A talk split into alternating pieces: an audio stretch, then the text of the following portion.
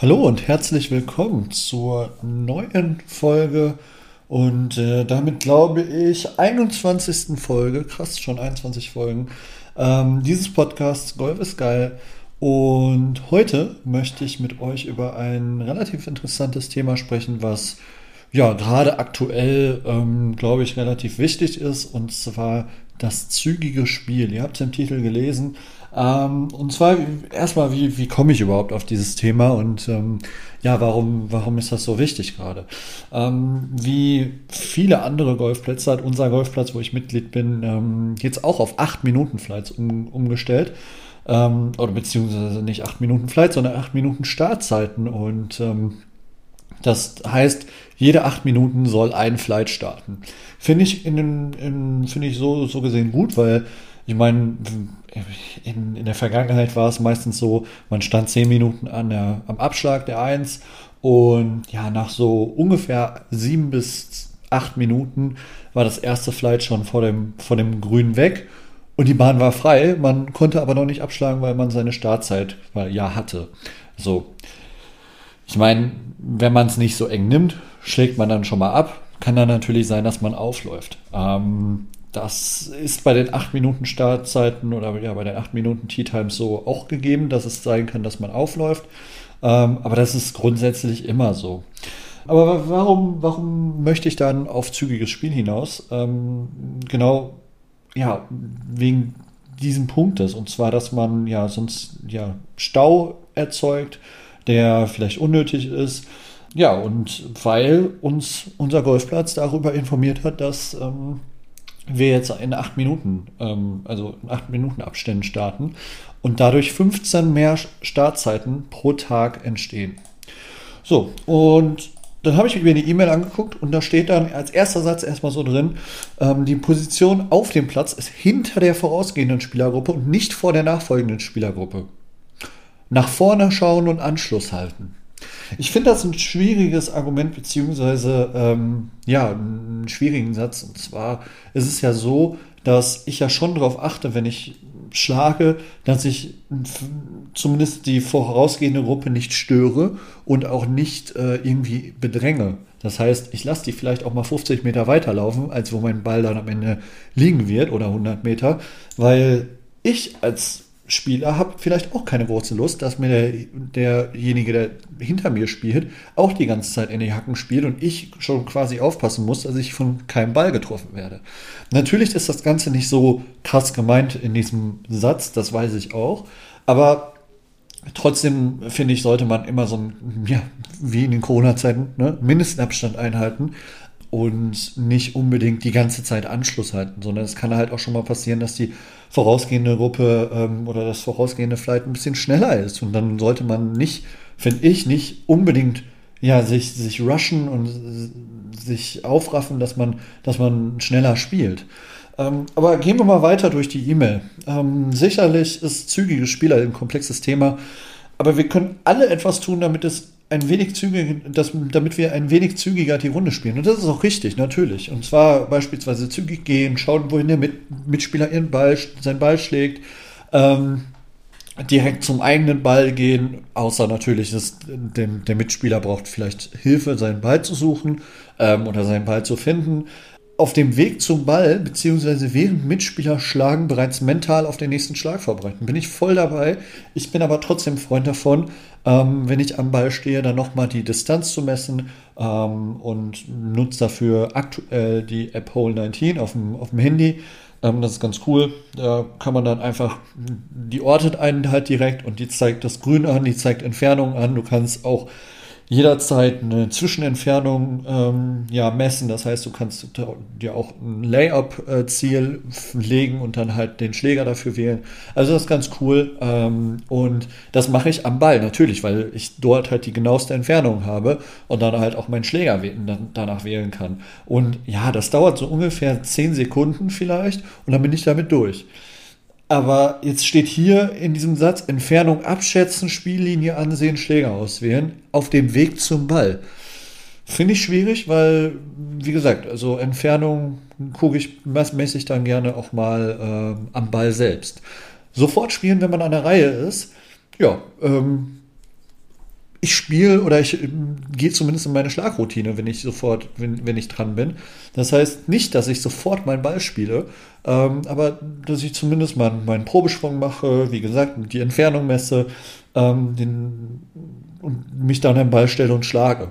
Ähm, und wenn das unter Sofortspielen so interpretiert werden kann, dann finde ich das okay.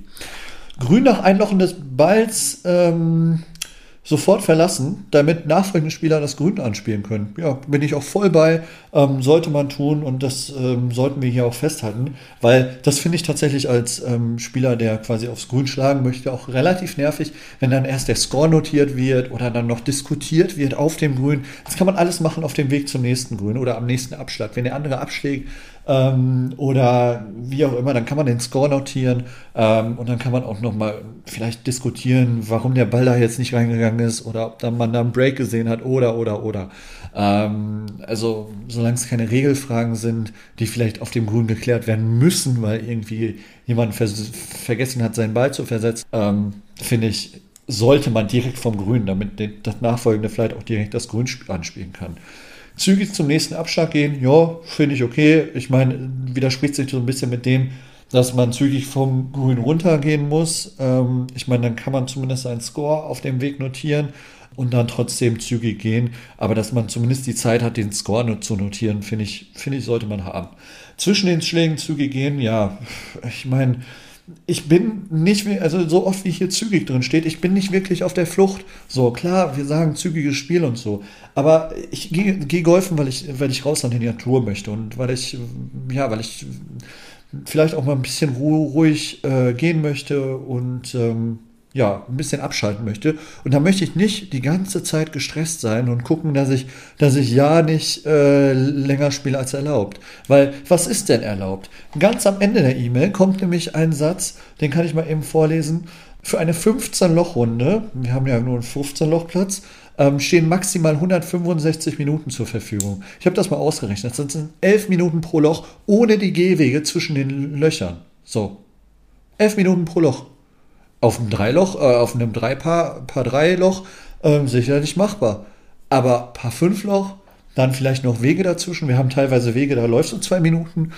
Uh, schwierig. Ähm, ich meine, für einen 18-Loch-Platz wären das dann ungefähr 198 Minuten. Ähm, das sind etwas mehr über drei Stunden. Zu zweit machbar. Ich sage nicht, dass es nicht machbar ist. Es ist machbar. Aber warum muss ich mir denn ein Zeitlimit setzen? Warum, warum reicht es nicht, wenn man Tipps gibt zum zügigen Spiel, wie, wie die oben angeführten. Wir können auch mal weitergehen in die Tipps. Da steht da noch sowas drin wie Routine mit nur einem einzigen Probeschwung entwickeln. Finde ich schwierig. Es sollten wenige Probeschwünge sein, am besten natürlich nur einer oder keiner. Ähm, aber wer sagt denn, dass ich keine zwei Probeschwünge machen darf? Oder beim Chip, ich also in meiner Chip-Routine ist es so, dass ich diesen Chip vielleicht auch viermal ausführe, weil das sehr, sehr kurze Schwünge direkt hintereinander sind. Da brauche ich nicht lange für, da brauche ich zehn Sekunden für, maximal. So. Und das ist eigentlich schon viel, wenn ich zehn Sekunden dafür brauche. Und dann sind das vier Probeschwünge. Wer sagt das denn, dass ich die, die nicht machen darf? Also da finde ich, sollte man sagen, mit wenigen Probeschwingen entwickeln. Das ist vielleicht ein Tipp, den, den man annehmen kann. Berg oder Trolley direkt in der Nähe behalten und am Grün in Richtung des nächsten Abschlags abstellen, voll, bin ich voll bei. Finde ich auch unnötig, wenn man das Berg irgendwo oder den Trolley irgendwo abstellt, wo, wo man es nicht braucht und dann erst dahin laufen muss. Vielleicht äh, erst hinters Grün laufen muss, einen Chip machen muss und dann wieder zum Berg, seinen Putter mitnehmen ähm, den, den, ja, das Eisen wegstecken und dann wieder aufs Grün.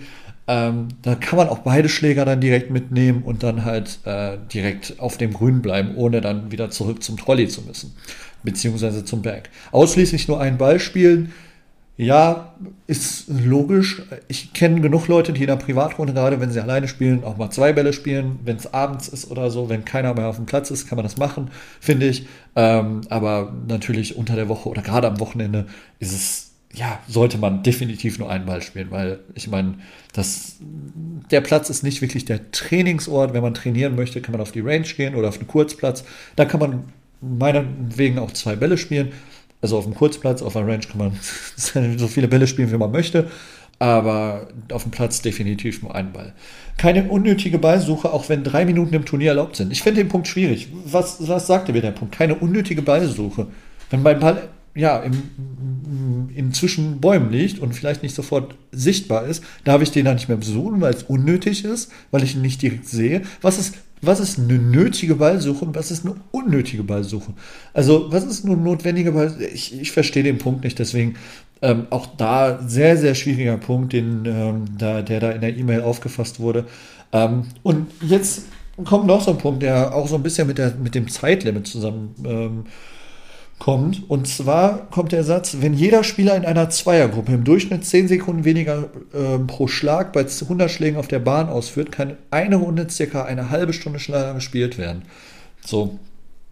Das ist so nicht ganz richtig, weil tatsächlich, äh, während mein Mitspieler schlägt, laufe ich auch schon mal kurz zum Ball oder äh, bin schon in meiner Routine drin und schlag direkt danach. Das heißt, ähm, die 10 Sekunden des Mitspielers kann man dann gar nicht so auf die Runde anrechnen. Aber warum brauche ich denn überhaupt so eine Berechnung? Ernsthaft. Also, ich, ich gucke doch nicht die ganze Zeit auf den Sekundenzeiger und gucke, ob ich jetzt 10 Sekunden für meinen Schlag brauche oder 40 Sekunden oder eine Minute. Also deswegen, ich, ich verstehe das nicht. Wenn, wenn man ganz in Ruhe ähm, und nach den Regeln Golf spielt und seine 80er bis 100er Runde spielt, ähm, dann finde ich, sollten 165 Minuten für 15 Loch oder halt 198 Minuten für 18 Loch in einem Zweierflight definitiv ausreichen. Ähm, und da braucht es dann auch nicht so eine relativ unfreundliche E-Mail des Golfplatzes, sondern da können Tipps ausgehangen werden, ähm, die darauf hinweisen, wie man zügig spielt. Natürlich können, kann der Golfplatz dann auch gerne rumfahren und gucken, wenn man hinter diesem Zeitlimit ist, weit hinter diesem Zeitlimit ist, dass man aufgefordert wird, ein bisschen zügiger zu spielen. Das kann ich alles nachvollziehen, das sollte auch passieren. Ähm, aber ich finde, jeden da über einen Kamm zu scheren mit so einer E-Mail und zu sagen, ihr spielt alle zu langsam, finde ich schwierig ähm, und ja, sollte vielleicht demnächst mal überlegt werden, wenn man so eine E-Mail schreibt. Grundsätzlich bin ich für zügiges Spiel. Ich habe es ja gerade gesagt, ich ärgere mich auch, wenn ähm, wenn Leute vor mir langsam sind oder unnötig langsam sind. Und dementsprechend ähm, finde ich das insofern gut, dass das angesprochen wird. Die Art und Weise fand ich in dem Fall nicht so wirklich gut. Aber ja, da, so ist jeder Golfplatz anders. Ähm, ich würde gerne mal wissen, was ihr über das zügige Spiel denkt und vielleicht auch über diese E-Mail. Ähm, ich habe sie euch ja jetzt gerade vorgelesen. Ihr könnt ja euch auch ein Bild machen davon. Und gerne kommentiert das unter den Instagram-Post, den ich dann äh, teile. Ich äh, verlinke euch mein Instagram-Profil hier in den Show Notes. Da könnt ihr mir gerne followen. Da gab es auch letztes, ich glaube letzte Woche, vor zwei Wochen, gab es ein schönes Gewinnspiel, wo man zwölf Dutzend Noble Golfbälle äh, gewinnen konnte, die äh, sehr, sehr, ein sehr, sehr schönes Spielgefühl haben. Und ansonsten bleibt es mir eigentlich nur zu sagen, dass ihr noch ein schönes Spiel haben sollt. Ähm, bleibt gesund, und wir hören uns in der nächsten Folge, dann nämlich wahrscheinlich zu dritt mit Daniel und Justus, die wir ja schon aus den vorherigen Folgen kennen. Und zwar sind wir kommende Woche in Leck bei Justus, das ist in Nordfriesland, und spielen da eine Runde Golf mit ihm und sehen ihn dann auch mal persönlich. Haut rein, bis dann, bleibt gesund, bye bye.